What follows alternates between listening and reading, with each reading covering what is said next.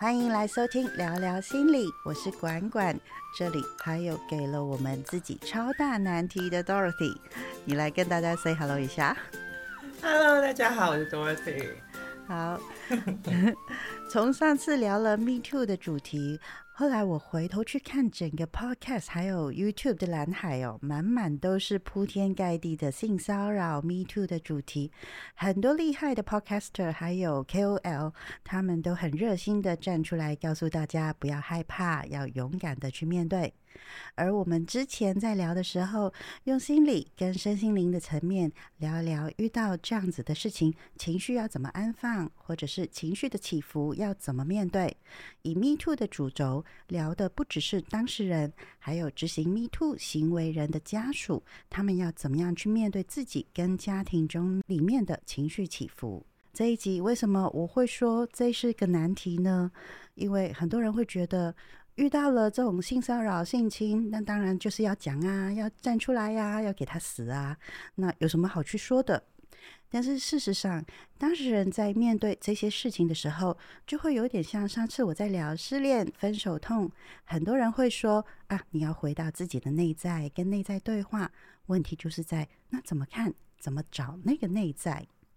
所以遇到了性骚扰或者是性侵，我们都知道要讲出来，要 fight back 出来啊。但是那怎么讲？怎么 say no？怎么样去推开对方？我们要把性骚扰或者是性侵聊得更深入一点，直接把遭遇挖出来，从这一个伤口当中要怎么面对跟处理，提供一些想法。这就是所谓我说的，这是一个非常大的难题。Dorothy，你来补充一下这个话题，你想要给大家的是什么呢？这也是我自己挖的洞哦。会有这个想法，是因为我等一下会分享我最近发生的事情，也就是一个对我有性骚扰的人哦，他一年后前几天他带了威士忌来跟我道歉，也是因为真的很难启齿。呃，其实所谓的性骚扰是，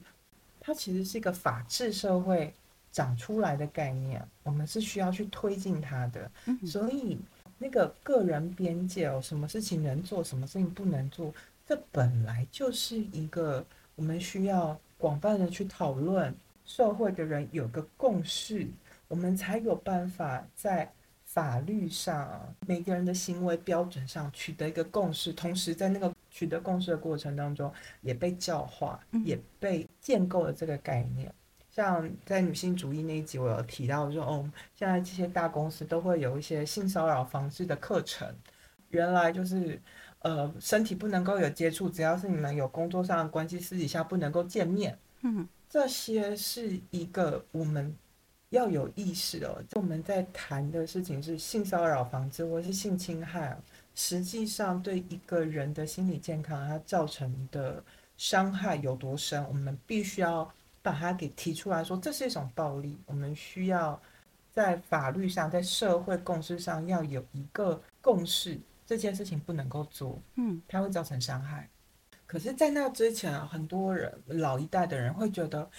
比如说在台湾以前、日本都会有那种酒店文化，你做生意没有女生在旁边，怎么谈得下去？嗯，哎，那个文化那时候的。社会共识是，哦，这件事情本来就应该要啊，嗯，是啊。但是现在我们要往前推进，就是不是说这样陪酒文化不对哦，而是我们在陪酒文化之后，以前这样子去陪酒会觉得好玩，所以大部分都是男性为主，男性主管嘛，嗯，那他们当然可以分享自己的喜好啊。可是现在社会不止只有男性啊，也有女性啊，所以男生可不可以接受我们去鸭店、我们去牛郎店谈生意呢？不止叫男生，也要叫女生，嗯，那可以接受吗？这件事情就会是前几集有在聊到那个所谓的潜规则，嗯，社会游戏规则，嗯，我们其实在挑战，或者是我们在修订，我们在更新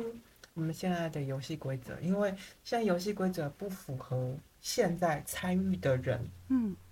而且现在玩出来的东西会不一样了，嗯，是，所以为什么会？想要提自己挖一个这么不好谈的坑，也是因为我很期待在台湾，因为呃，现在大家在谈 Me Too，在聊性侵，要每一个人要 fight back，要说出自己的生命经验或是发生的事情，想要被怎样对待。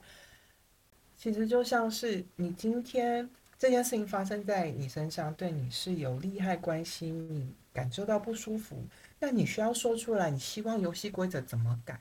那等于就是你负责了你自己的权利伸张的部分哦。到时候如果这个社会形成一个新的共识的时候，你的声音是被编织进去的，你的利益或是跟你处境相似的人，嗯，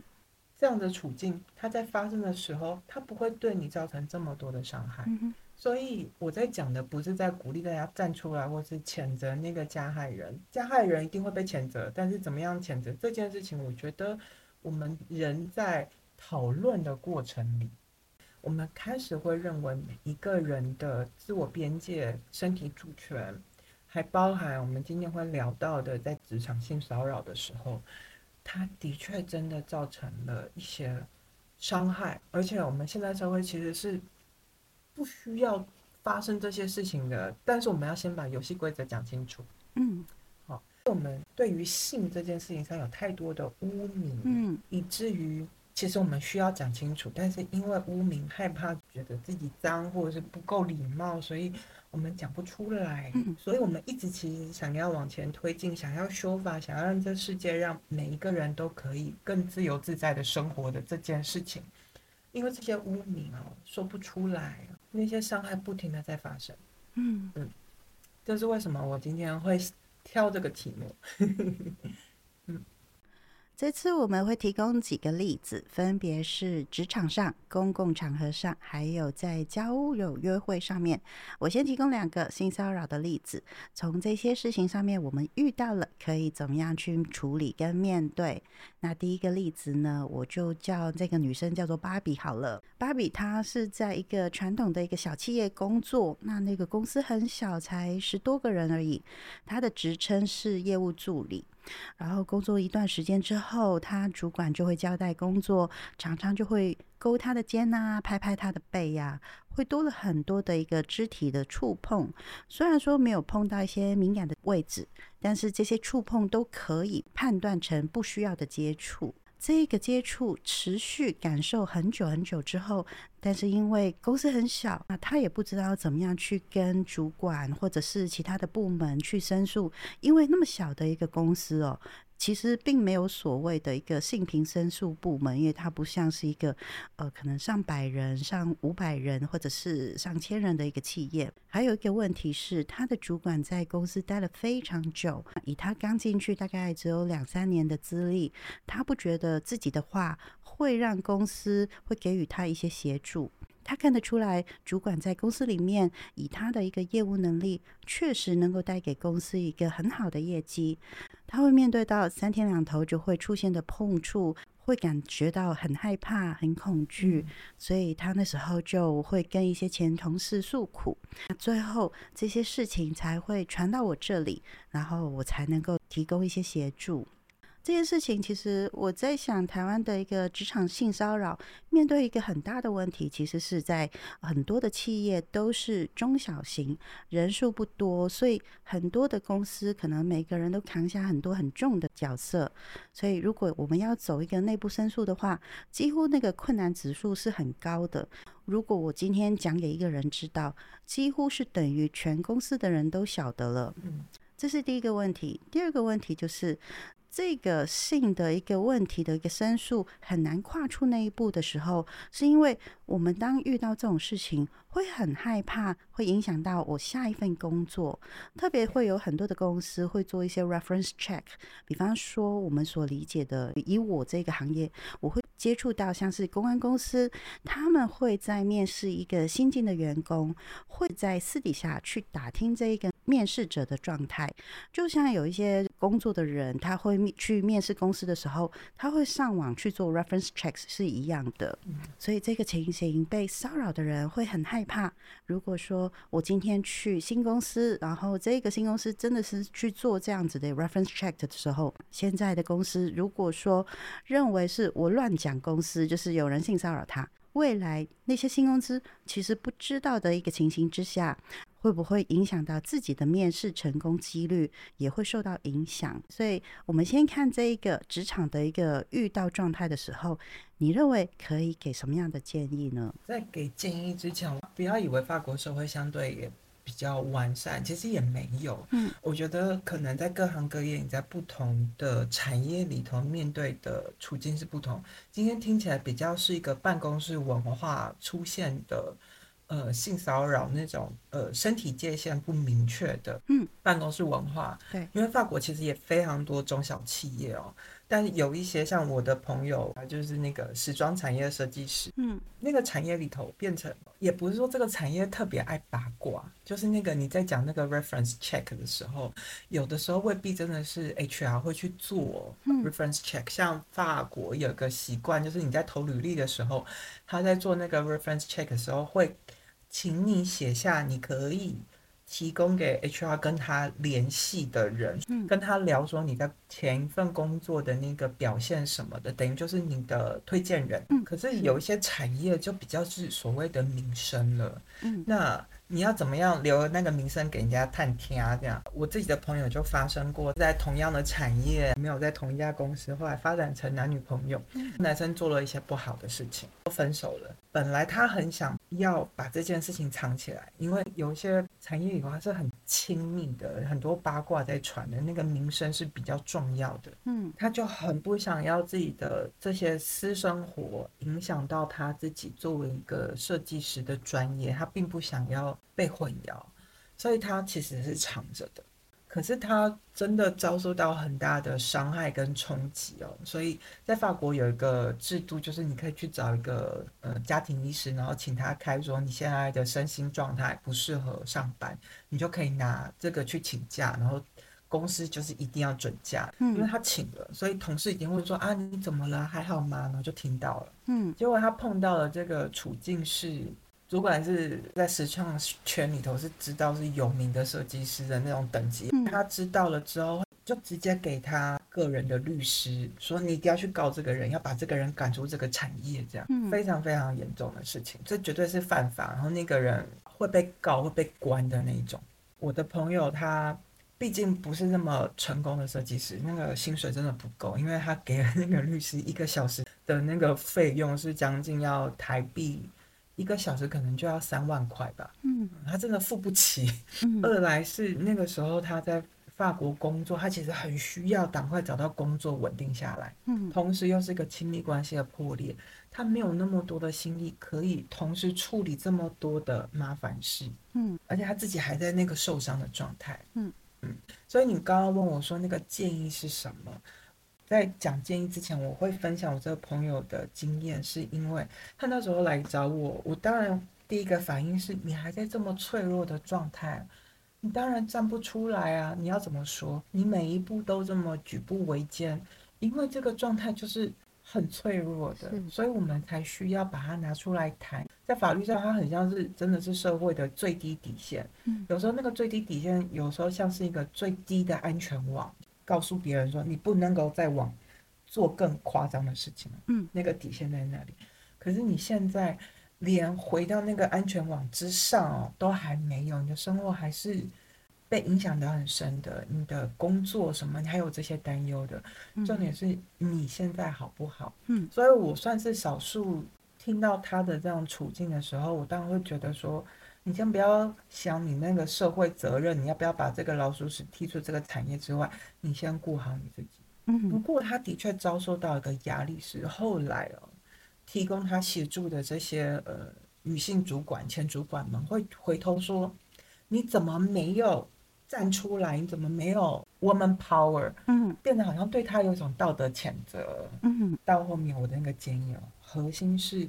你是当事者。只有你有最大的权利决定你要怎么做。嗯，这件事情很复杂，在于它有一部分是你自己的，有一部分它有社会责任的。嗯哼，我朋友的同事们会觉得，你既然没有对他提高，他还可以继续这样作恶下去，因为没有人去惩戒他。嗯，有一个社会道德的压力在啊，就像你刚刚说，怎么不把他给杀掉？怎么嗯？所以我才会说，我想要提 Me Too 在于这里。我们在立法，我们在修正这个游戏规则的同时，我们在区分什么事情是对的，什么事情是不对的时候，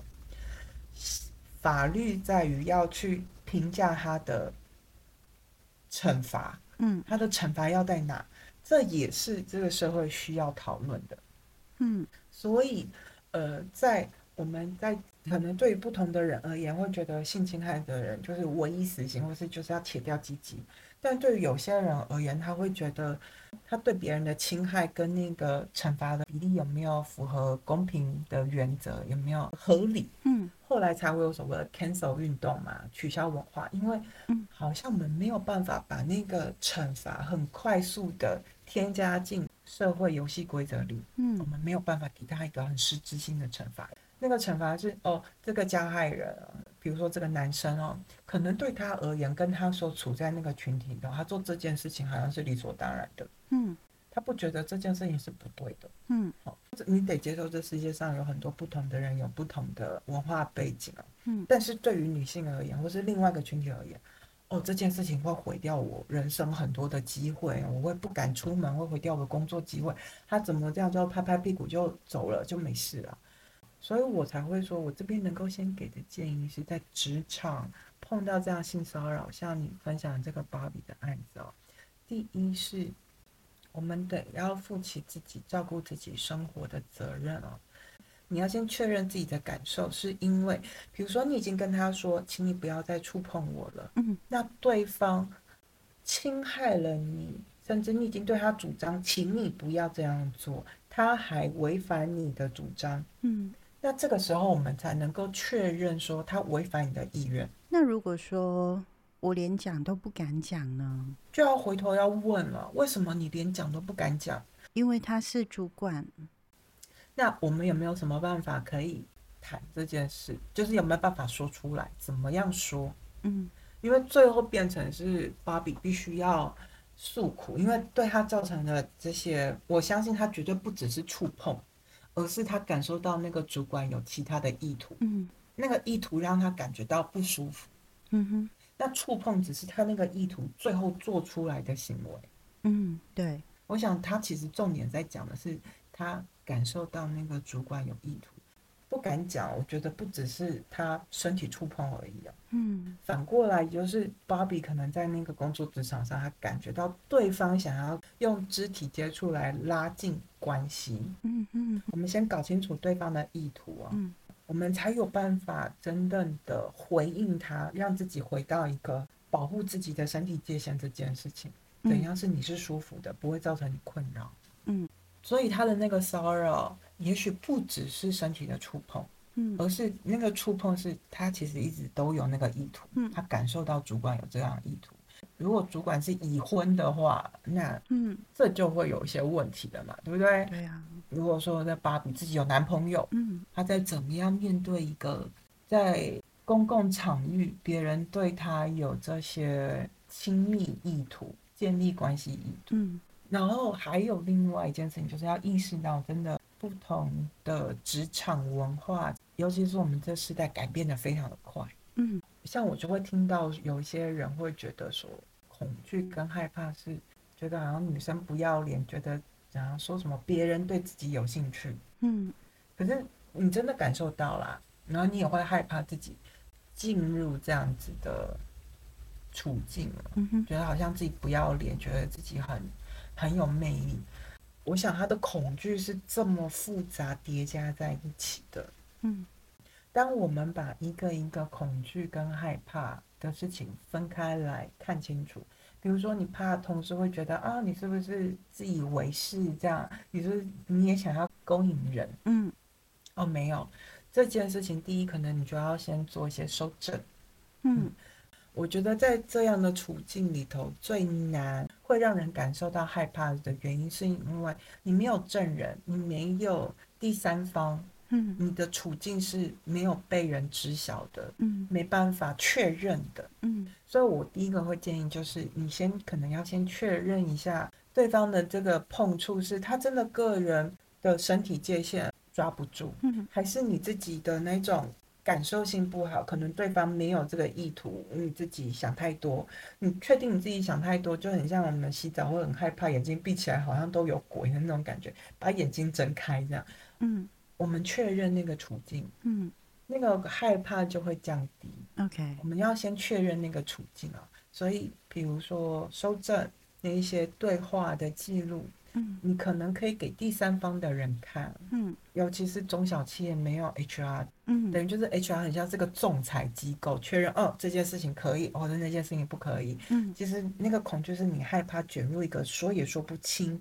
然后你还要证明自己我没有做错事，嗯。那种自证无罪的荒谬的逻辑里。嗯。你要确认你不是一个人的，嗯。所以你需要跟别人分享，嗯。或是询问。有一些技巧，可能你可以问一下、探听一下这个主管他的行事的方式是不是他真的就是一个没有身体界限的人？嗯那你可以怎么样理解这件事？嗯嗯嗯不要让自己陷入一个好像就是你被关到一个小房间里，只有你跟这个主管之间知道而已。嗯，了解。我讲第二个例子，就是跟在公共场所有关的。呃这一个男生是叫做 Ken，嗯他在上班的时候啊，呃，都是通勤，然后坐捷运的。所以有一次呢，他在坐捷运的时候，很明显的感受到坐在他身边的女生很刻意的用他的身体去触碰他。嗯这种情况其实放在男生身上也会遇到，但是呢，这个 Ken 在说出来的时候，第一个其实他需要面对的反应是，可能身边有很多的女生听完会对 Ken 说：“啊，你是男的耶，是你赚到的吧？嗯，那拜托你是男生啊，女生才不会骚扰你呢，你真的是想太多了。对对，对方骚扰你，对方是不是个大神啊？等等等等，哦这种言语。”对我想很多男生女生对于男性被性骚扰的一个批评，其实我真的不需要多说，因为我相信大家自己脑补都听了不少的。那这是看要把这件事情讲出来的时候，第一个面对的压力。那第二个就是说，那像在这样子的一个公共场所的一个性骚扰，除了就是说你感受到一些特殊的部位，就是比方说胸部啊、下体呀、有明显的一种进攻或者是触碰、抚摸等等的。但是其他的一些部位的触碰啊，有时候当事人他可能会害怕，或者是担心那个行为人，yeah 他会用拥挤这一个借口 yeah，作为你不要想太多，那只是因为公车或者是捷运很挤，所以我不小心碰到你而已。对反而用这样子的方式，成为了一个有问题的人，或者是想太多的人。所以面对公共场所的一个情况哦，如果说当事情真的是遇到的时候，我们又要怎么样面对跟处理呢？第一，我会觉得 Me Too 哦，走到现在就不要觉得好像有老二就是潜在的加害者，然后有阴道就是潜在的受害者，没有。嗯男生跟女生不会因为你的性别差异，在这样的处境里头，你就会少一点不舒服，或者你绝对就是那个占便宜的那一方。没有，身体界限其实是一个人。我们前几集有在聊，那个性别其实是一个社会建构的概念。嗯嗯，所以在这里看发生的事情，我也可以分享。我国中的时候，我有个学长，嗯有一次就是我说过，我高中的时候分享过，那时候会碰到电车之狼啊，会摸胸啊什么的、嗯这些性骚扰，我就跟那个学长还有关联的那个团体有分享这件事情，然后学长就分享了他以前也被性骚扰的事。他是邻居的叔叔，有一次就叫他找他说要不要来喝茶吃点心来，然后就坐在一起。嗯结果那个叔叔就摸他的大腿内侧，那那时候一个就是青少年的男性这样一碰，他就有反应了。嗯哼那个叔叔就对他做了很多性骚扰。其实这件事情对他而言，就是之后要在亲密关系的时候，他是会害怕、恐惧的。嗯哼所以这些事情不是只有发生在女性身上，也会发生在男性身上。嗯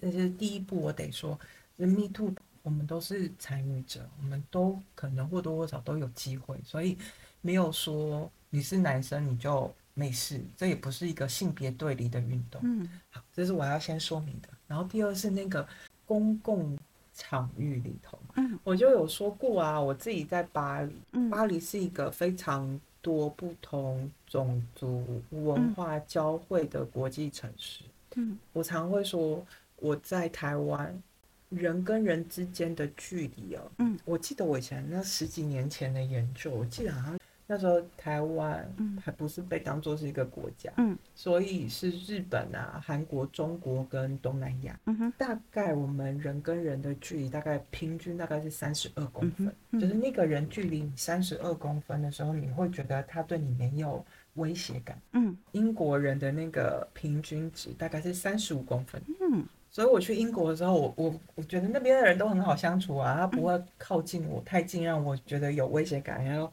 侵害我的身体界限哦，嗯我的警铃会大作，所以我在英国就很自在这样，因为他们的距离比我们还要远。嗯可是来到法国哦，法国真的是他们的身体界限大概不到三十，嗯拉丁主义的真的是人跟人之间的距离不到三十，就会觉得啊，你为什么要急温？都会，所以我在跟别人讲话的时候，都会很自然的往后退，这样。嗯嗯身为亚洲女生，那些法国人就会觉得说啊，嗯，亚洲人都很害羞。其实我没有害羞啊，我只是觉得我跟你的身体界限的那个尺度不同。嗯你习惯要近一点，我习惯要远一点。嗯然后尤其是法国会做那个脸颊里会碰脸颊，我一开始还被骗说要亲脸颊，嗯所以我还真的很认真亲人人，后才发现我被耍了。嗯然后甚至年轻一点世代的人啊，其实也很讨厌碰脸颊，尤其是前一段时间那个新冠疫情这样。对，所以真的在法国那个距离是近的，或是我们会说什么呃，或是美国文化都很喜欢拥抱，可是我们台湾人可能对于拥抱这件事情的接受度没有那么高。这个概念叫做身体界限，嗯啊它不只是公众场域或是私人领域，我们每个人要先知道，我们每个人跟别人的身体界限的那个距离其实都有一点点不同。所以我刚刚说是平均值啊，嗯嗯，大概平均值大概三十二公分的。嗯我在巴黎坐地铁的时候，刚开始也会每次门打开，我都觉得要等下一班地铁，因为嗯太挤了，而且所有人都挤在门口这样。嗯然后你要挤出去、挤出来，其实我相信很多台湾人、亚洲人来巴黎最不适应的就是这件事。所以，像最有名的就是日本人，他们有所谓的巴黎症候群，嗯来巴黎参观的日本人会精神崩溃，然后每年日本大使馆都要公布。今年又有几个人因为巴黎症候群要要紧急送回日本，然后每年大概都是七八人左右这样。这么严重哦，嗯，那有机会大家可以 Google 一下查一下这两个关键字。嗯我们亚洲人其实真的都会有，尤其是台湾人也会有，因为我有发现我也有这些，就会觉得那个人跟人之间太近到我会没有办法呼吸，会长期有焦虑，会很没有安全感，然后会社交恐惧这样。尤其是坐地铁，那这样，尤其是如果我们又碰到比较是非裔社群或是穆斯林社群哦，嗯。他们的身体界限又更近，因为他们的分别的方式不同。嗯。我自己碰到的穆斯林的男生哦，他会觉得我们就是男女有别，嗯男生跟女生根本连进咖啡馆的入口都不同，我连碰都不会碰到你，所以你出现在我的世界的时候，嗯。对他们而言，就是也不会把我当成女性，嗯所以那个距离，他就是他拿在他文化里头跟男性的那个距离，那个男性的距离，他们是可以拥抱、接吻、一起睡，那个太近了，我反而会觉得，哎、我是女生这样。嗯，反而会有些不舒服的这样子的嗯。经验。有一个部分是我们必须要理解，不同的文化有不同的社交身体界限。嗯然后今天这个 Ken 哦是在台湾很拥挤哦，今天我们真的要把性别先拿掉。嗯，我相信对于 Ken 而言，他感觉到那个女生很刻意在触碰他的身体，可能第一是他真的感觉到被触碰了。嗯然后他可能需要做的是一样确认，可是你要确认之后，你就会可你会明确知道对方的意图，那真的很不舒服。嗯，其实让人不舒服的是这件事，要确认意图这件事。我可以分享我在巴黎刚来没多久的时候，我那天要去办一些公文的事情，所以我穿的还蛮正式的，有打扮，然后在地铁上。嗯然后那是一个就是工作时间嘛，所以地铁很空，没有什么人。我就坐在角落呢，再继续看那些文件。嗯哼，然后就就突然间有两个白人，呃，三十几岁，哦，两个人就一个坐我前面，一个坐我旁边，就是四人坐，然后面对面的这样子的座位，然后那个车厢超级空，所以他们这样突然间进来，一个坐我前面，一个坐我旁边，我就觉得本来我没有注意，想说哦有人哦，可能到了比较热门的站，有人上车了，可是后来感觉不对，怎么就越来越挤，越来越挤。我才有意识到说，这两个人以为我是亚洲人，不会发文，其实他们在卡我吃我豆腐，那个就已经不只是触碰了，已经是在挤我了。嗯，我才抬头一看，说明明车厢超空，他们两个人在挤什么？嗯，因为平常如果在巴黎就是尖峰时段，那真的很挤。嗯，那你会知道那个处境是大家都很挤，你要缓头看，说你不要挤我，回头看哦，原来那个人也被挤着。你就不会有那种不舒服的感觉，因为你知道那个处境是没有那个想要骚扰你的意图，想要跨过你的身体界限的意图。嗯，可是那天很明确就是很空，那两个人挤着我，真的就是在触碰，可能就像 Ken 他的那种不舒服的感觉。嗯，所以我站起来了，换到其他的位置，然后我听到了一句话，我真的瞬间我确认对方就是要对我性骚扰。因为他们两个竟然那边说：“哎，今天这个女生是日本人吧？”哦，另外一个人说：“哦，不是，我想她应该是中国人吧？”哦，不不不，她的打扮像是日本人。两个人那边讨论，他们今天骚扰到的是比较比较厉害的日本女生还是中国女生？然后听到一整个就是我是台湾人，然后管你是日本豆腐还是中国豆腐，你这样骚扰女生就是不对的。对我火大，所以我当下做的方式是我一样像。之前一样，在那个职场，第一件事情是你要先让对方知道你不是一个人，像是被关在房间一样孤独一个人。所以我做第一件事情是，我就拿起我的电话，假装在打电话给我那时候的男朋友。嗯，其实，在地铁讯号是很差的，然后我还很害怕触怒这两个法国人，所以我用英文骂。嗯，我其实在骂这两个男人有多恶心。嗯。然后他们做的事情，嗯，因为我在骂，我就有发现我斜前方有一个女生，嗯，黑人女生，她其实知道，但是她不敢帮我。但是我做出来之后，我在讲这些事情的时候，她有听到，她也是在一直给那两个男人白眼。嗯哼哼，我讲出来了，虽然我是假装在讲电话，嗯，我发现讲电话，或是我让那个当事人知道我不是一个人的时候，对方就会意识到那个身体界限要拉开。后来我是不小心。讲了，因为他在那边讲说是日本人还是中国人，我是讲了就是日本人的法文，所以他们听得懂。其中的一个人意识到说，我其实在骂他们两个，嗯，我其实是听得懂法文的，嗯，所以那个男生就突然间站起来说，走，我们这一站就要下。然后另外男生搞不清楚状况，说我们还有两站就到了，为什么要提早下？这样，然后那个男生就走走走，赶快下车，这样，嗯。我后来其实有个经验，我在分享这件事情的时候，我也有被骂说：“你怎么确定人家真的把你当日本人？”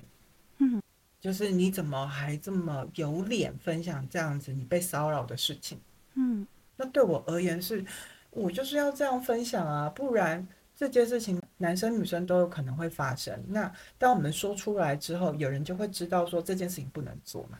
或是你碰到这件事情的时候要怎么样反应？我那时候很受伤的是，我这样说出来哦，我还被台湾团体的朋友抨击说，你只是想要强调你被当做日本人比较高级吧？这样，没有，我今天作为一个人，管你是哪国人，你这样被骚扰一定不舒服，不会因为他的称赞，我好像比较有成就感，没有，我很清楚我没有，嗯，但是我被攻击了，嗯，所以在公共场合，你真的遇到这样的事情，我可以想象，对于 Ken 而言是一件，尤其是你又是男性哦，嗯。人家会觉得，你怎么这么，就是你真的确定 是你赚到吧？这样没有。我们在谈 Me Too 运动的时候，其实我们在修正的，就是没有谁赚到，没有谁因为这样，所以你的魅力被肯定这件事情一定是正面的经验。嗯。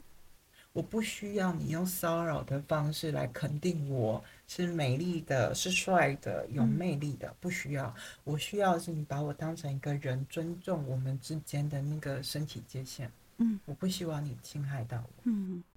那我刚才提到了职场的部分，还有公共场所。那你来分享其他的一些故事，聊一聊这些经验过程是怎么样的？啊，就像我刚刚说那个威士忌送我威士忌的那个朋友，嗯，对，这是交友认识的。然后我当初会讲到这时候提，也是因为也快到十一月了。我自己的经验是，大家好像十一月份就会大家疯狂的想要进入求偶季，因为不想要之后跨年啊、耶诞节都是一个人过，就是台湾这样，法国也这样，我在英国也是这样啊，以后发现就是很奇怪，十一月是求偶季这样，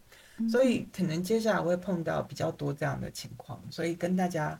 在这个时候跟大家分享，因为我自己也有我的个案或者我的朋友跟我说，因为我这样子分享，虽然。有的时候收到的 feedback 会让我不舒服，但是同时我有收到让我肯定继续做这件事情。嗯，有人听到我这样分享了之后，他们在也陷入了这样子不舒服，不只是性骚扰，可能是差点要被性侵害的处境的时候。他会很明确知道，嗯，这是骚扰，我不用害怕，我不礼貌，我不优雅，因为我很明确知道这是骚扰，他侵害到我了，我要离开，我要让他知道我不是一个人，嗯，所以真的有人来跟我说，谢谢我分享这件事，他逃过了这一劫，嗯，他离开了，他没有感到不舒服，他甚至回来跟我说，哦，他可以想象那种发生在我身上的时候有多么不舒服的。嗯嗯，回头再讲威士忌哦。呃，他是我去年决定要离婚，我出去我分居的时候认识的一个朋友。他跟我聊天，他聊得很开心。嗯，我也跟他说我正在离婚，然后我现在想要转换心情，认识不同的朋友。对方是一个法国男生，所以我不晓得他为什么会觉得我在对他释放好感。嗯，所以最后我在跟他 say goodbye 的时候，法国人要贴脸颊里嘛，嗯，就是他在贴脸颊的时候，他就把我整个人抱住，然后强吻我，嗯，我在那个当下其实是嗯吓到这样，嗯，可能我比较就是你可以说我是大神，我比较没有这种身体界限被触碰的时候那种反应很激烈。我们这样聊，我的确也是开心的，但是我并没有意识到说，哦，你对我这样意图。所以你这样强吻我的时候，嗯，我当然觉得不舒服。我就是站着，他要抱我也不反抗，但是我也没有回应他，因为这件事情跟礼貌不礼貌没有关系。我只是在当下想要安全的脱离这样会让我感受到危险的事情，因为他抱着我强吻我，嗯，所以我的反应就是整个人放松，然后嘴巴也不也不咬他，也不什么的，但是就是。在他停下来，我头就往后，然后就跟他说：“如果我今天真的想吻你的话，我会这样吻。”我就吻了他的就是嘴唇唇角。嗯，但现在你对我做的事情不是，我也不会这样吻你，所以请你停止。嗯，那对方就意识到说：“天哪，他做了一件很糟糕的事情，就把我给放开了，然后就离开了。”嗯哼。然后之后，嗯，就一年多没有联络，所以他最近又出现，我也愣了一下。嗯，我其实知道他是一直在，他一直想跟我道歉。嗯，因为我很明确告诉他，他让我感觉到不舒服。嗯，好，所以我那天又答应跟他见面。其实他后来问我说：“你知道我找你出来是要道歉这件事吗？”我说：“我知道，所以我出来了。”嗯，因为。可能在那个当下，可能他喝醉了，或者是意乱情迷，但是我没有，因为他意乱情迷，我就给他一个台阶下，说，哦，是应该的，没有，他做了让我不舒服的事，所以我告诉他，如果我喜欢你，我会怎么样做，所以这件事情不是你让我不舒服，请你让我离开。嗯，我尽可能的做到一个，我不让自己难受、被骚扰、不舒服，但是我也告诉对方你做错了。哦，这没有到就是法律这种程度，他也没有一定要死，或者他呃酒后乱性就是该死，或者是我今天是个女生，我怎么可以出去跟人家喝酒？没有，我就是一个人，我会出去外面喝酒，但是对方可能会错意了吗？我也想要确认这件事情，嗯，所以我在他来跟我道歉，我分享这件事情，还包含说那些交友。我都会想要跟其他的女性啊，如果这件事情就是关关也可以一起分享，比如说，呃，我现在就是等于要展开新生活，我要认识不同的人。那有些人那种男生女生这样单单独约哦，我会有。自我保护自己的方式，比如说，我也包含跟你，我就要跟一个人见面，我就跟你说，哦，我等一下要去跟谁见面，因为我就直接跟那个对方说，哦，我需要传简讯给我朋友报一下平安，我见到你了，这样我在跟你相处，嗯，等于就是我一直都没有让自己让对方觉得我是一个人脆弱的那样子的状态，嗯哼，然后所以如果就算是交友啊，也有一些步骤可以保护自己。刚刚你有什么想要分享的小方式吗？我想要分享的方式就是之前在跟你聊，就是在过这个大纲的时候，有提到，就是有很多人可能会单独的跟另外的一个新朋友，然后去玩乐，然后去玩乐的时候，很有可能其实是两天一夜。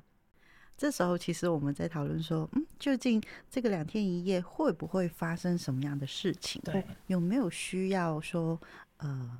要先跟对方讲说，哎，我们不要发生什么事情哦。然后我跟你只是单纯的玩哦。过夜的话，我们两个还是两个房间，或者是说，哦，我们两个可能虽然同一个房间，但是你睡地上，我睡床之类的。然后，是不是需要把这一些东西讲白？如果是你的话，你会怎样？第一，我不会跟别人这样子旅行，但是我以前是一个背包客，嗯，所以我都会住那种青年旅馆，就年轻的时候旅行住青年旅馆，嗯，老实说，青年旅馆大家都睡大通铺嘛，嗯，我自己当背包客有一段时间一起走，我不认为就一定要会过夜，这时候就我真的会问对方，嗯，我也有。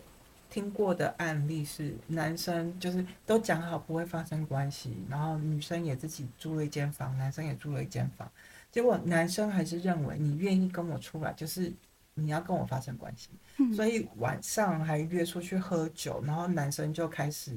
毛手毛脚就来了，嗯，那女生就会觉得我已经跟你讲清楚了，你为什么不尊重我跟你说的？嗯，那可能这部分就是我们两个在沟通的嘛，就是是不是有所谓的潜规则？拜托，我们这个年代以前还会说女生说不要的时候就是要，嗯，是不是真的有？现在还有人觉得是这样，或是女生也觉得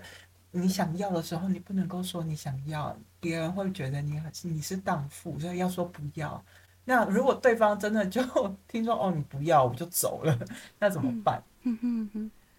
对啊，所以我自己个人是，如果真的一起约出去过夜，我们讲好不要，就是不会，嗯。所以这件事情在我身上是没发生过的。对我来说啊，如果今天其实一个男生主动跟我说：“哎，我们要去泡温泉，或者是我们要去，比如说台中去玩，然后两天一夜之类的这一种行为。”因为在台湾其实也很少，就是真的是在玩这种事情的时候要当背包客，就是去住那种通铺。我觉得说在台湾的一个住宿环境其实因为还蛮不错的，所以我们可以有很多的不错的民宿可以去住。那呃，我自己的认知或者是我自己的成长背景，其实在教我说，我十八岁之后其实就是一个成年人，成年人要开始懂得去对自己负责任。对，当然就是年轻的时候，二十郎当的时候，你还是会那个负责任的那个程度，其实是很稚嫩的，不太像就是三十岁、四十岁，甚至是五十岁的时候的那些人，可能他们的一个面对负责任的一个心态又不一样。但是说真的，有哪一个人会不会想到说，你今天一对一的一个行为，一定会发生一些事情？一定有可能，这个几率是存在的，因为没有一百 percent 的一个安全，保险套都不会一百 percent 的，何况是一个人跟人之间的一个状态。如果我跟一个异性单独出去旅行，我会怎么做呢？而 Dorothy 那一位威士忌男后来讲了什么很离谱的话呢？下一集我还会提到有一个天平男要亲送菠萝蜜给我的事，而我又怎么样优雅又不失礼貌的开心接受这一份礼物呢？请听聊聊性骚扰下集。